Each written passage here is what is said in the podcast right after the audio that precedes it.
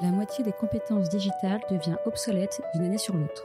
Il vaut mieux investir sur les compétences que de subir l'incompétence. Je suis Sophie, directrice des partenariats d'Untrain, agence de formation sur mesure pour les métiers du digital et de la tech. Avec l'Avant-Garde, on vous propose de rencontrer nos trainers, ceux qui font le succès de nos formations, ceux qui ont un temps d'avance. Ils sont spécialistes marketing, data, acquisition, produits et ils viennent vous confier en 5 minutes les clés de leur efficacité. Ce sera court, concret et ce sera utile demain. Bonjour à toutes et à tous et bienvenue dans un nouvel épisode de l'Avant-Garde. Aujourd'hui, j'ai le plaisir de recevoir Audrey Ike à nouveau, associée chez Powerflow, et on va parler de feedback pour faire monter en compétence ses équipes. Avant d'entrer dans le vif du sujet, est-ce que tu pourrais te présenter, Audrey? Bah, Avec plaisir, Sophie. Donc, moi, c'est Audrey. Euh, je suis associée du cabinet Powerflow, qui est un cabinet qui accompagne des entrepreneurs et des dirigeants. Donc, les associés dans leurs relations, euh, le dirigeant, quand il y a des décisions un peu structurantes euh, ou stratégiques à prendre, et puis le, le, COMEX ou le comité de direction pour faire en sorte d'être efficient et d'avoir des bons leviers de collaboration. Ok, alors, on entend beaucoup parler du feedback dans les entreprises. C'est important pour faire grandir les collaborateurs, mais c'est aussi difficile, parce qu'il faut le faire en étant bienveillant. Donc moi j'ai déjà une première question. À quoi ça sert de faire du feedback? Ouais, c'est une bonne question parce qu'il y en a qui le mettent en pratique, mais on ne se pose pas forcément toujours de, cette question-là. Je pense que c'est important de, se le dire. Le feedback, c'est tout simplement un processus d'amélioration continue. Voilà, ni plus ni moins. Euh, donc, euh, c'est même si l'anglicisme est assez clair, euh, ça sert à progresser. Ok.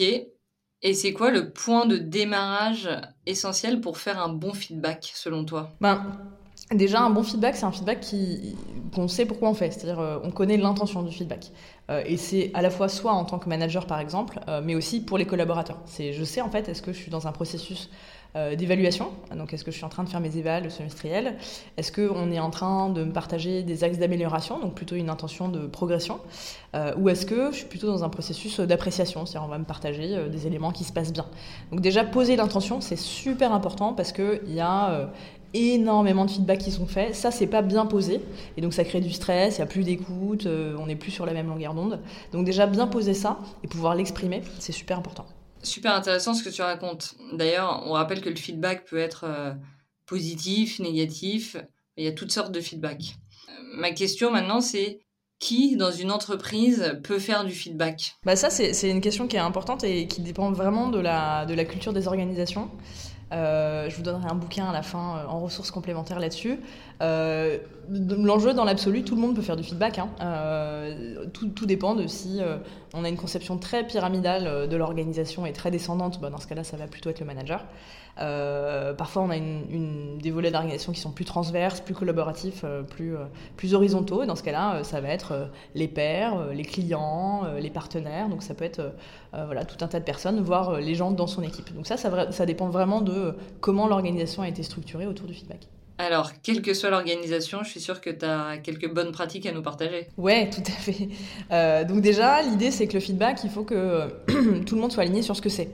Euh, donc euh, l'enjeu, c'est déjà à l'échelle de l'organisation, euh, est-ce qu'on est au clair avec l'ensemble des collaborateurs sur à quoi sert un feedback et qu'est-ce que c'est? Donc concrètement, une proposition, bah, c'est le feedback, c'est une pratique qui permet de faire circuler l'information, de faire le point sur comment où on en est des objectifs dans un processus d'amélioration continue. Voilà, déjà juste poser les choses. Deuxième, deuxième point, c'est il s'agit de, en termes de bonne pratique, de fixer un cadre de restitution. Euh, et être clair là-dessus. Sinon, ça peut être hyper stressant et créer de la tension. Est-ce que le feedback, c'est un peu quand on veut, au fur et à mesure? Est-ce qu'il y a des moments consacrés? Est-ce que c'est en one-to-one, une fois par semaine? Est-ce que euh, c'est des processus très formalisés, plutôt informels? Est-ce que c'est des moments d'évaluation? Donc vraiment, c'est fixer le cadre. Euh, ensuite, une bonne pratique, et ça, il y a beaucoup, beaucoup de gens sur le marché qui le disent, c'est bien séparer le feedback d'un entretien d'évolution professionnelle. Euh, l'idée, c'est que le feedback euh, se soit associé euh, à, des moments où j'ai eu un tel et tel comportement. Donc en fait, plus je le distends dans le temps du, moment où j'ai besoin de ce feedback pour, m'améliorer, plus ça va être compliqué à recevoir et plus il va y avoir de la tension. S'il y a mon bonus qui est directement associé au feedback qui est donné, c'est très compliqué d'être à l'écoute parce que bah, je vais être vraiment dans l'attente. Voilà. Euh, et ensuite, l'idée, c'est d'en faire euh, voilà, quelque chose qui est assez euh, courant, pas trop solennel, et de pouvoir le lier à un objectif pour que ça ait du sens, quoi, concrètement. Maintenant qu'on a les bonnes pratiques, est-ce que tu as les grandes étapes pour faire un bon feedback? Ouais, ouais, ouais. Alors déjà, euh, la première étape, c'est euh, se préparer. C'est-à-dire euh, se dire, bah, ok, quand je fais un feedback, je, vais partager des informations, mais je vais aussi, dans mon intention, être à l'écoute de l'autre. et je vais pas juste chercher à, sais pas, lui, expliquer, lui expliquer la vie, par exemple. Donc déjà, première étape, c'est je me prépare euh, dans mon intention, je me prépare euh, euh, dans, dans mon mindset pour faire en sorte que je sois au clair sur est-ce que voilà, je suis plutôt dans un, cadre d'objectif, d'amélioration, est-ce que je, je, cherche à provoquer un échange, etc. Donc partager le cadre et l'intention. Donc déjà être au clair soi-même, mais aussi le dire. Dire voilà. Jean-Michel, je, je, souhaite te partager, te faire un feedback. J'aimerais bien échanger avec toi et avoir ton point de vue, et moi te partager le tien. Et dire, voilà, est-ce que tu es OK est-ce que ça te convient qu'on fasse ça voilà. Donc déjà, ça, c'est la première étape. Deuxième étape, et ça, c'est une étape euh, critique sur laquelle beaucoup, beaucoup, beaucoup de gens se cassent les dents, et, c'est bien normal parce que c'est pas facile, euh, c'est d'exposer les faits euh, et, bien distinguer ce qui est un fait de ce qui est un jugement. Je vous donne un exemple. par exemple, un, manager qui dirait à son collaborateur Ouais, j'ai remarqué qu'en ce moment, tu n'étais pas très motivé, que tu étais super désengagé. Ça, c'est pas factuel, ça, c'est un jugement. C'est ce que j'ai l'impression d'observer, mais en fait, en réalité, le fait que j'observe, c'est ah, Jean-Michel, les deux dernières réunions, tu n'étais pas là. Euh, et puis j'ai remarqué que depuis deux semaines, euh, tu arrives systématiquement 10 minutes en retard aux réunions.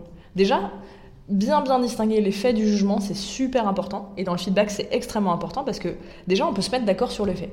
Est-ce que tu es d'accord, Jean-Michel, euh, que les deux dernières réunions, tu es arrivé en retard? Voilà. Déjà, ça, ça crée un accord. Donc, un, exposer les faits. ensuite, deuxièmement, décrire l'impact de l'action.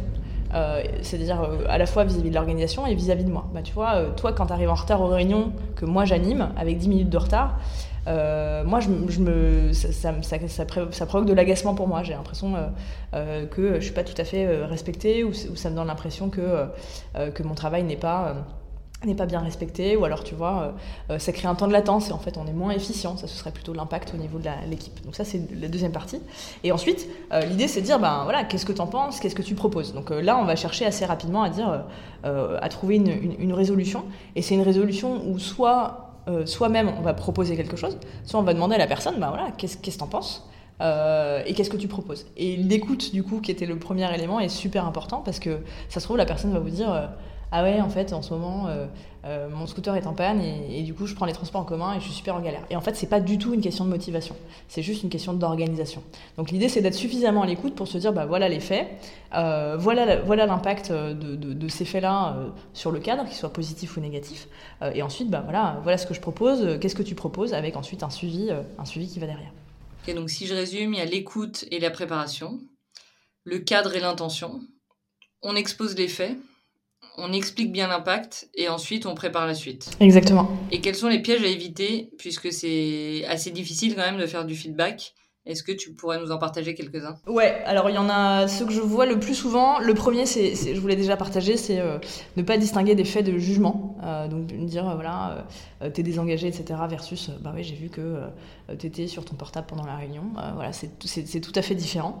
Donc ça, c'est un premier piège. Donc distinguer les, faits des jugements, c'est un point clé. Ensuite, deuxième piège, c'est de ne pas avoir de cadre clair.